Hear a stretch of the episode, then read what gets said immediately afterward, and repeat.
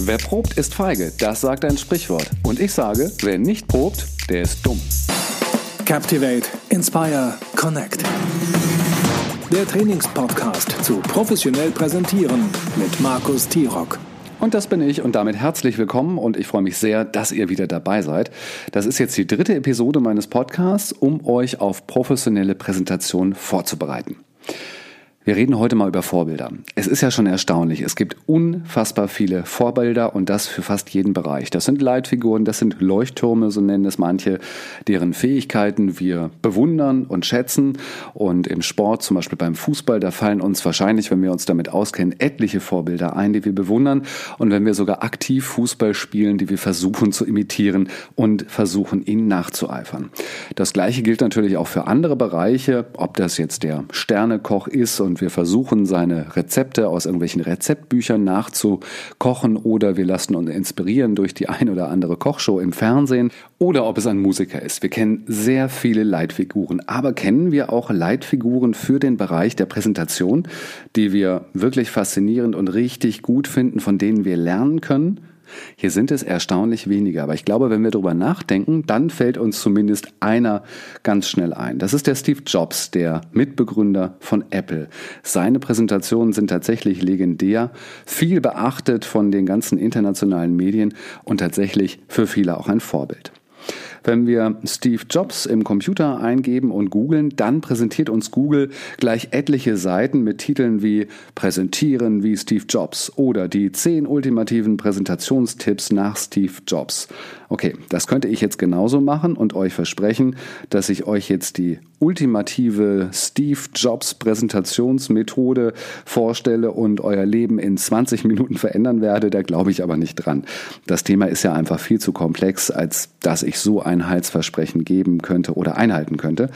Dennoch möchte ich Steve Jobs heute als Beispiel nehmen und einen einzigen Aspekt mit euch von ihm besprechen ein Aspekt, der bei all den Tipps, Tricks und Ratschlägen oft total sträflich vernachlässigt wird.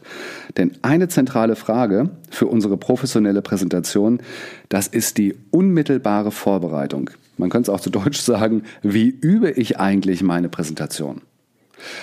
Ich finde, diese Frage, die wirkt fast so nebensächlich und unwichtig, denn eigentlich ist Üben ja nichts Großes, denkt man. Da guckt man sich dann seine Präsentation, die man hoffentlich gut strukturiert und visuell umgesetzt hat, ein paar Mal vorher an, geht sie durch und dann ab auf die Bühne oder ab in den Konferenzraum und los geht's.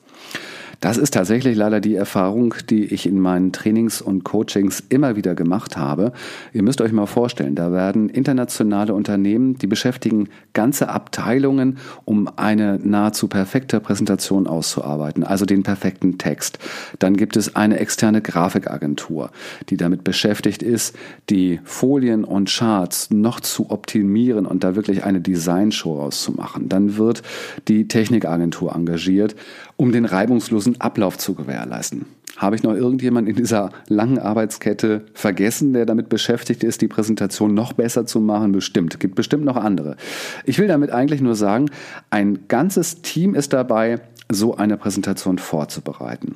Und der Redner, nehmen wir an, es ist ein Geschäftsführer, der verlässt sich natürlich auf seinen Stab, der bekommt dann zwischendurch mal ein Update, damit er auch tatsächlich im Bilde ist. Und vielleicht einen Abend vor seiner großen Präsentation erhält er dann das komplette Paket um sich darauf vorzubereiten. Von mir aus auch schon eine Woche vorher, aber ich glaube, das ist tatsächlich eher die Ausnahme. Das macht auch meist keinen großen Unterschied, denn die eigentliche Vorbereitungszeit wird zeitlich meistens sehr nah an die Rede gelegt. Also entweder am Vormittag, wenn am Nachmittag die Rede gehalten werden soll, oder eben auch einen Tag vorher. Das ist gar nicht mit einer schlechten Absicht versehen.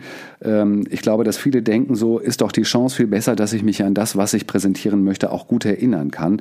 Das Sekretariat plant dann so ein bis zwei Stunden der Vorbereitungszeit ein. In der Zeit gibt es dann auch keine Termine und keine Telefonate. Und das sollte doch dann eigentlich klappen.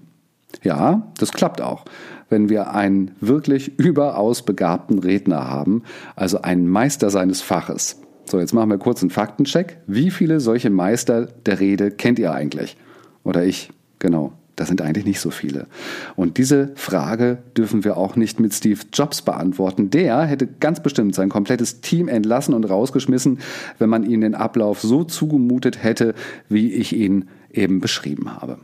Denn Steve Jobs war wirklich ein Perfektionist und das im wahrsten Sinne des Wortes. Bei seinen Keynotes, da stimmte alles und er hat absolut nichts dem Zufall überlassen. Das heißt, jedes Wort, jeder Schritt, jede kleine Geste war Teil seines Konzeptes und Steve Jobs hat sich darauf akribisch vorbereitet, auch sehr, sehr lange. Ich finde sogar ein bisschen zu akribisch. Ich habe nämlich kürzlich einen Marketingchef getroffen, der für sein Unternehmen Steve Jobs mal für eine Rede, für eine Keynote engagiert hatte.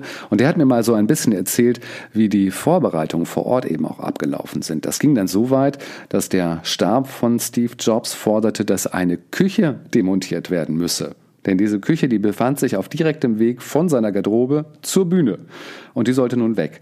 Und es würde ja, so der Stab damals, die Gefahr bestehen, dass hier irgendwie dreckiges Geschirr rumstehen würde oder dass es hier irgendwie nicht gut riechen würde und Steve Jobs davon auf dem Weg zu seiner Präsentation zur Bühne abgelenkt werden könnte. Okay. Das ist ein bisschen viel, ein bisschen dicke, denke ich. Die Küche blieb dann übrigens auch stehen. Ich weiß nicht, ob sie sie abgedeckt haben oder sowas.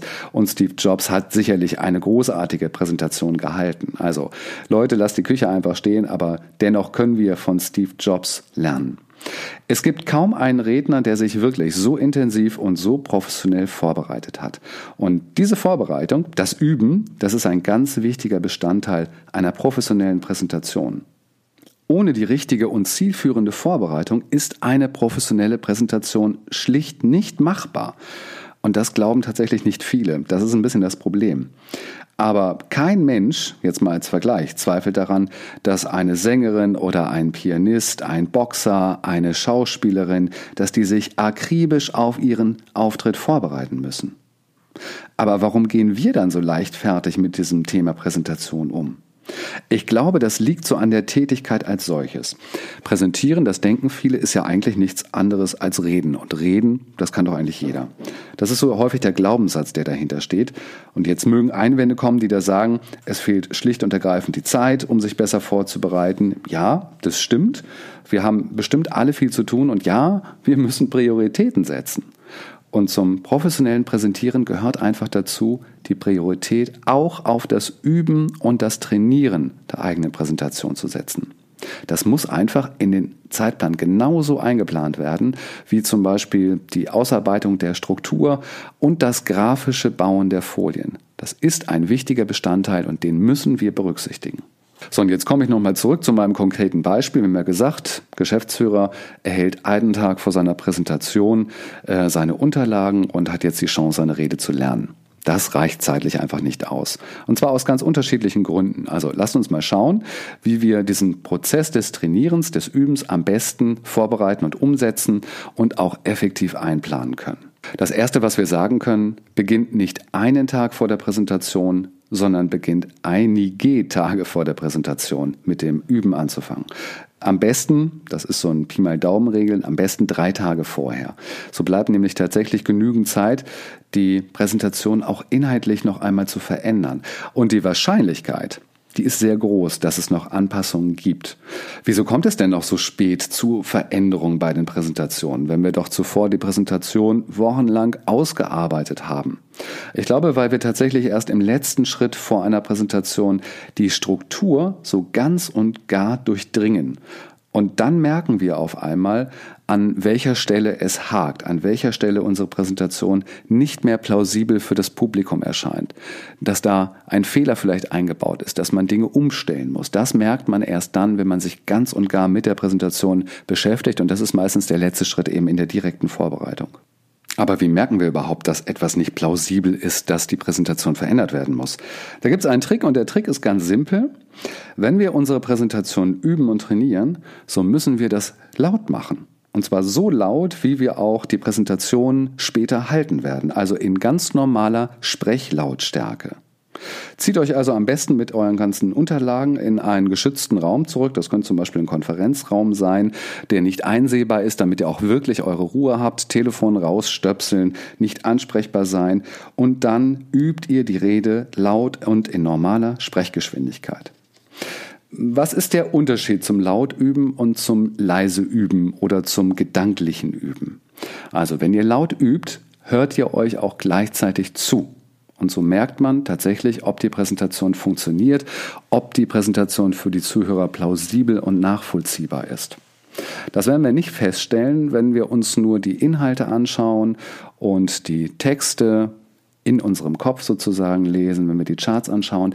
Das funktioniert nur dann, wenn wir uns wirklich hinstellen und die Präsentation so halten, wie wir sie eben in drei Tagen auch halten werden. Komisch, oder? Ich habe eben angedeutet, jetzt kommt hier der ganz große Tipp und Trick und dann sage ich nur, ihr sollt laut üben. Das scheint ja jetzt erstmal nichts besonders Großes zu sein. Das scheint auch nicht besonders schwierig zu sein. Aber ich habe tatsächlich in meinen Trainings und Coachings festgestellt, dass es da einfach eine große Hürde für viele gibt. Es ist für viele Menschen im ersten Moment unangenehm. Das verstehe ich auch, denn wenn man zum ersten Mal so eine Präsentation probt, dann wird das natürlich nicht problemlos funktionieren. Das heißt, es wird nicht perfekt sein. Vielleicht verliert man irgendwo den Faden, es fehlen einem noch die Worte oder die Struktur ist einem noch nicht so klar und äh, wir haben sie noch nicht so verankert. Das ist natürlich völlig normal. Das geht auch nicht anders, denn wir sind ja gerade erst dabei, die Präsentation zu üben und zu lernen. Und wenn wir nicht laut üben, dann werden wir auch nicht die Sicherheit erlangen können, die wir während der Präsentation so dringend benötigen. Also müssen wir da einfach durch. So, und beim Üben und beim Lautüben, da gibt es dann noch eine Kleinigkeit, die wir berücksichtigen sollen. Auch nichts Großes, aber etwas Wichtiges bitte nicht gemütlich im Sitzen üben. Also nicht den Konferenzstuhl dahinstellen, Tasse Kaffee und dann übe ich das Ganze mal ganz lauschig, sondern im Stehen. Das ist wichtig. Denn wir werden unsere Präsentation später sicherlich auch im Stehen vortragen. Und wer sich schon einmal mit Körpersprache beschäftigt hat, der weiß außerdem, dass wir im Stehen eine viel bessere Körperspannung haben und so viel präsenter und auch selbstbewusster sprechen können als im Sitzen. Das Publikum merkt das sofort. So, und jetzt kommt es auch nochmal auf ein wichtiges Detail drauf an. Stehen heißt nicht gehen. Ja, stehen bedeutet, ihr habt einen festen Standpunkt. Das meine ich jetzt wirklich buchstäblich. Dort steht ihr und dort übt ihr. Bitte während der Proben nicht durch den Konferenzraum tigern, nicht die Konferenztische umrunden, denn auch euer Körper soll vom ersten Moment ab lernen, dass er an einem festen Punkt stehen bleibt. Ja, an dieser Stelle können wir mal eben einen Ausflug auf eine etwas größere Bühne machen. Da wird es nämlich am deutlichsten. Also wir verlassen mal eben den Konferenzraum, gehen auf eine große Bühne und stellen uns vor, äh, dort soll die Präsentation stattfinden. Es gibt Redner, die kennt ihr bestimmt auch, die nutzen die Bühne in der kompletten Breite. Ja? Die rennen von der einen Seite zur anderen, wieder zurück, noch einmal nach vorne zum Publikum und wieder zurück und dann verstecken sie sich vielleicht zwischendurch am Rednerpult und tigern wieder los wenn ich auf diese Bühnentiger in meinen Trainings treffe, dann frage ich immer, warum macht ihr das eigentlich?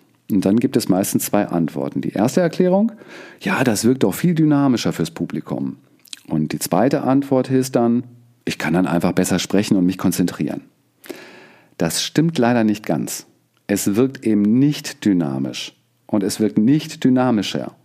Dieses Hin- und Hergerenne auf einer Bühne, das wirkt eigentlich fahrig, das wirkt unkonzentriert, das wirkt auch ein Stück weit belanglos und es zeigt sehr deutlich, dass ihr keinen festen Standpunkt habt.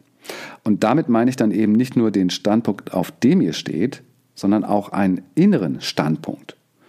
Ihr werdet viel konzentrierter wirken und auf den Punkt sprechen, wenn ihr tatsächlich auf dem Punkt steht und dort auch bleibt. Hier gibt es ein ganz gutes Beispiel. Schaut euch mal ein klassisches Konzert einer Sängerin an. Was macht die dann auf der Bühne? Ja, die kommt auf die Bühne, dann stellt sie sich auf einen Punkt und singt und singt und singt und Bewegungen finden vielleicht mal in den Armen statt. Ansonsten ist sie fest verwurzelt mit der Bühne und dadurch wirkt sie tatsächlich sehr konzentriert, sehr sicher und hat eine großartige Ausstrahlung. Also ich spreche von klassischen Konzerten, nicht vom Popkonzert.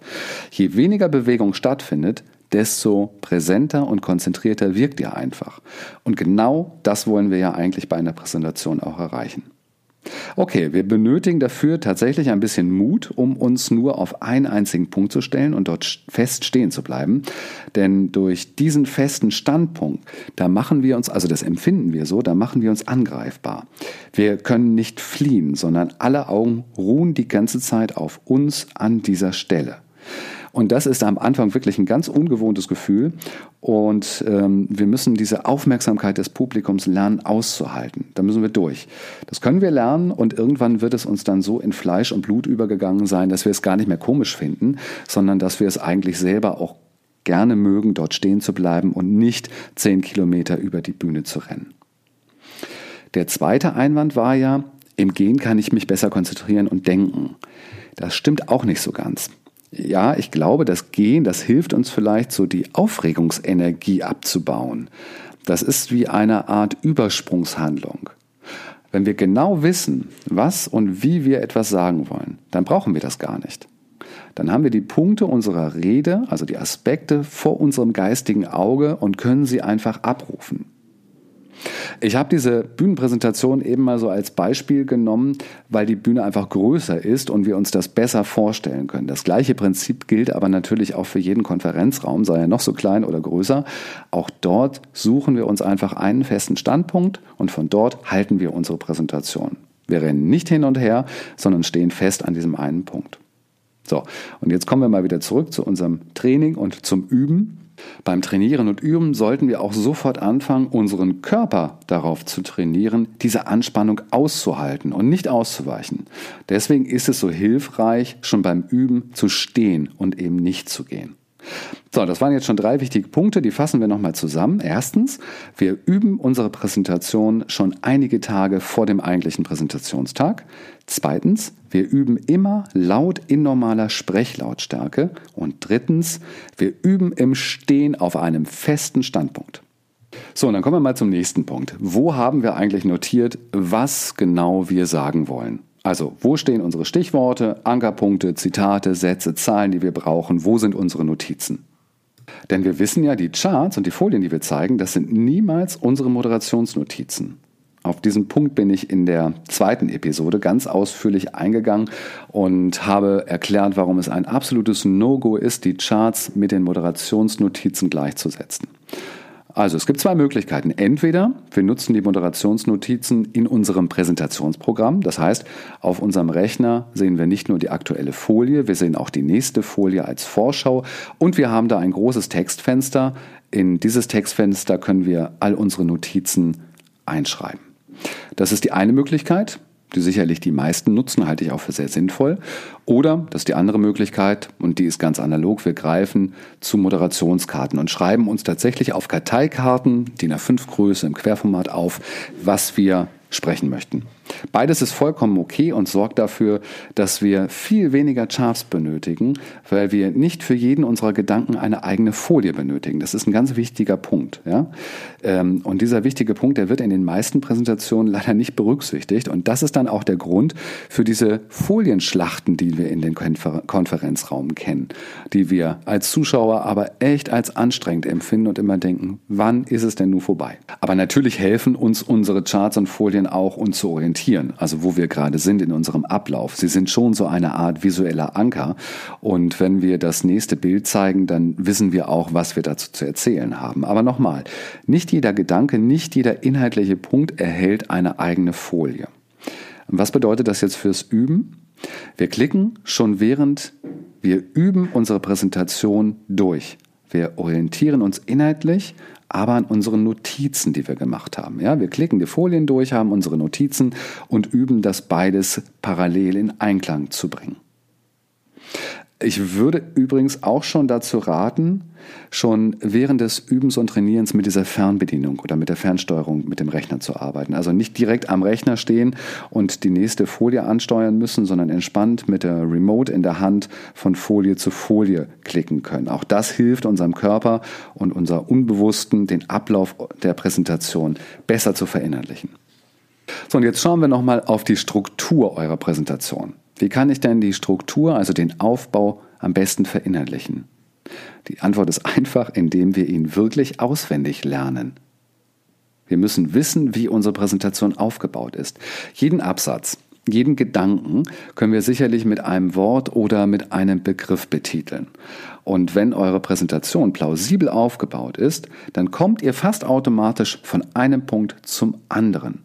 Ja, die Punkte müssen sich voneinander nacheinander ergeben, ganz wie im Alphabet. Also nach A kommt B, daraus ergibt sich C und so fort. Ich vergleiche diese Punkte, diese Anker immer sehr gerne mit ähm, einer Bahnfahrt. Also ihr kennt die Strecke, die ihr mit der Bahn reisen, reisen wollt. Äh, ihr kennt jede einzelne Station, von wo es losgeht, welchen Bahnhof ihr passieren wird, in welche Richtung, in welcher Reihenfolge ihr fahrt und natürlich, wo euer Ziel ist, wo ihr am Ende aussteigen wollt. Und es ist jetzt wichtig, die Gesamtstruktur im Kopf zu haben, den kompletten Fahrplan vom Anfang bis zum Ende, um auch eure Zuhörer bestmöglich durch diese Reise führen zu können und natürlich um selber so sicher zu sein, dass ihr in jedem Moment wisst, was ihr in eurer Präsentation macht.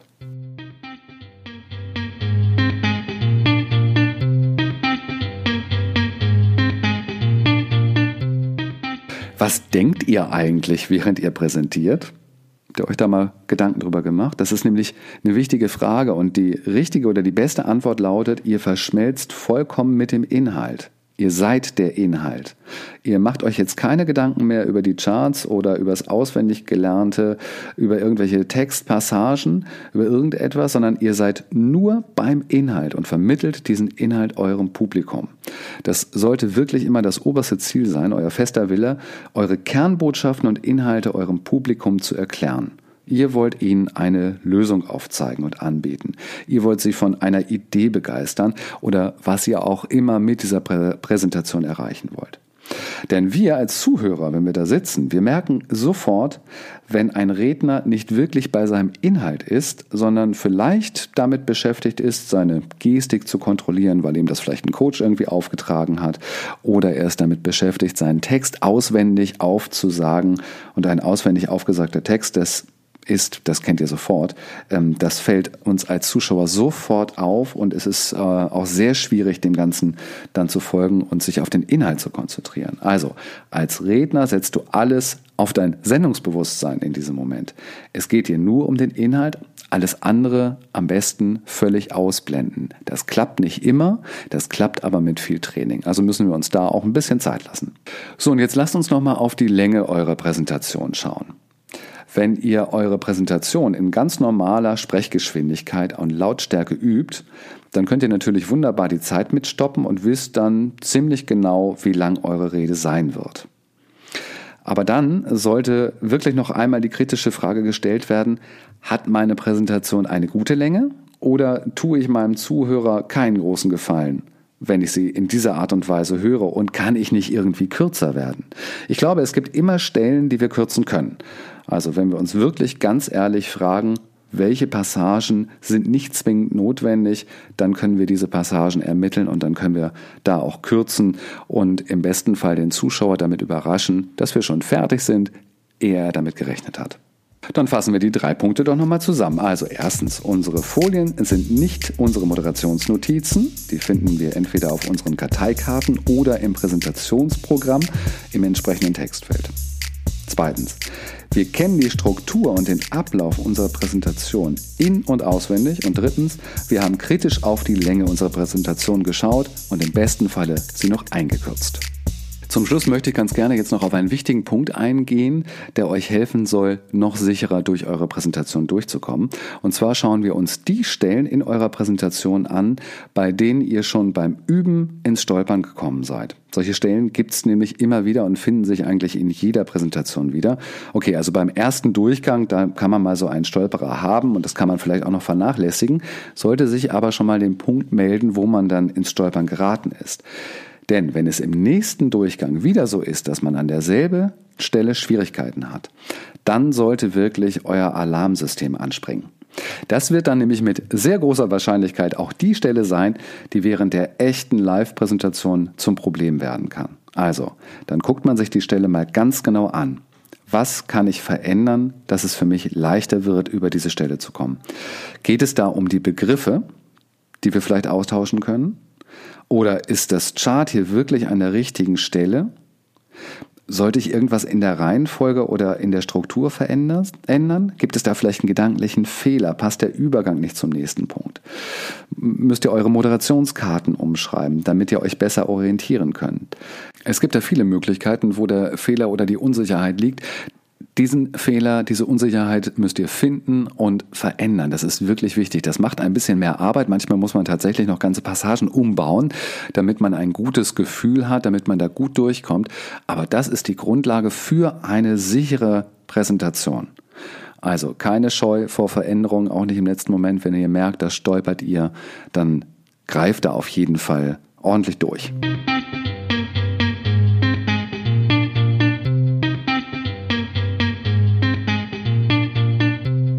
So, und zum Abschluss gibt es noch einen Gedanken mit auf den Weg. Was glaubt ihr eigentlich, wann seid ihr am besten in eurer Präsentation? Klar, direkt nachdem ihr eure Präsentation vor euren Zuhörern tatsächlich live gehalten habt. Ähm, dann habt ihr die Feuerprobe überstanden, das Lampenfieber ist meist weg, ihr habt an Sicherheit gewonnen und ihr seid vielleicht auch total beflügelt von der Anerkennung eures Publikums und seid sicher in den Inhalten und auch mit dem Aufbau. Ich habe es schon ganz häufig von Rednern gehört, dass sie dann direkt nach ihrer Präsentation zu mir gekommen sind und gesagt haben, ach, eigentlich könnte ich jetzt direkt nochmal loslegen, das würde dann noch besser werden. Ja, das glaube ich auch und das ist mehr als verständlich. Denn unsere Konzentration und die Aufmerksamkeit, die wir während der Live-Präsentation aufbringen, die ist so hoch, wie wir sie wahrscheinlich in der Probe niemals erreichen können. Ja, in der Probe fehlt einfach das Risiko und ähm, der Zuschauer fehlt. Aber wie können wir eine vielleicht vergleichbare Probensituation herstellen? Das geht ganz gut mit eurem Smartphone. Filmt eure Probe. Stellt euer Smartphone einfach auf den Tisch, während ihr eure Präsentation probt und zeichnet diese Probe einfach mal auf. Alleine das Wissen darum, dass ihr euch selber gerade filmt, löst nämlich bei meisten schon so ein Kribbeln und eine gewisse Form des Lampenfiebers aus. Das ersetzt quasi das Publikum und das Risiko. Und das hilft, um noch konzentrierter und noch mehr auf den Punkt zu kommen und eine ähnliche Situation in der Probe schon herzustellen, wie sie dann später auf der Bühne auch sein wird. Zeichnet eure Präsentationsübung natürlich nicht nur auf, sondern ihr müsst euch das Ganze natürlich auch anschauen und seht, wie souverän ihr wirkt, was ihr gut macht, ob es da noch irgendwelche Verbesserungsmöglichkeiten gibt. Das ist immer auch ein ganz gutes Feedback, um seine Präsentationsstärken noch zu unterstreichen und einfach sich noch besser auf den großen Auftritt vorzubereiten. Und sollte es die Möglichkeit geben, eine richtige Generalprobe im echten Setting machen zu können, dann solltet ihr diese Möglichkeit unbedingt nutzen. Es gibt aber viele Redner, die trauen sich in diesem Moment der Generalprobe nicht, ihre Präsentation richtig so zu halten, als würden sie sie live halten. Und das ist sehr schade, aber ich kann es auch verstehen, denn sie machen sich dann Gedanken um die Techniker. Die würden ja vielleicht die eine oder andere Unsicherheit oder einen Versprecher mitbekommen oder merken, dass sie vielleicht mit den Inhalten und Abläufen noch nicht so sicher sind, wie sie sich das wünschen. Aber ich glaube, das ist wirklich Quatsch. Wir müssen uns da keine Gedanken um die Techniker machen. Ich glaube, die Techniker sind in dem Moment mit ganz anderen Themen beschäftigt beschäftigt, die sorgen dafür, dass technisch alles einwandfrei läuft. Und die werden uns im Zweifelsfall überhaupt nicht zuhören und die werden das auch gar nicht mitbekommen, wenn wir den ein oder anderen Stolperer dann noch einmal haben. Also, wenn ihr die Möglichkeit habt, im Setting eine komplette Probe zu machen, solltet ihr diese Möglichkeit auf jeden Fall nutzen, auch zwei oder drei Durchläufe, je nachdem, ob der Zeitplan das hergibt. Probt nicht nur die Inhalte, sondern probt tatsächlich auch die Technik. Das heißt, ihr lasst euch ganz normal wie bei der Live-Präsentation mit einem Mikrofon verkabeln.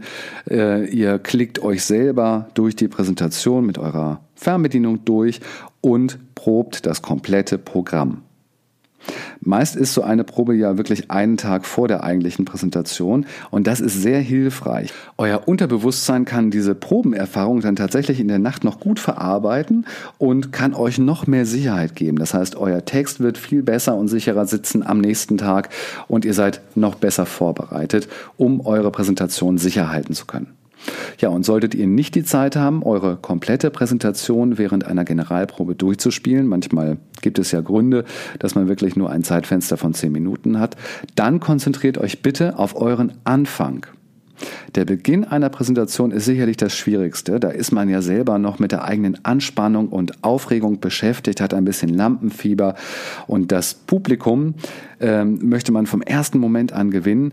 Deswegen sollte das eigene Opening wirklich im Schlaf abrufbar sein. Hier dürfen überhaupt gar keine Stolperfallen sein, hier sollten keine schwierigen Textpassagen sein. Hier herrscht einfach nur Sicherheit in Form und Inhalt und große Freude und ein, ein breites Grinsen im Gesicht, um rauszugehen und seine Zuschauer zu begrüßen.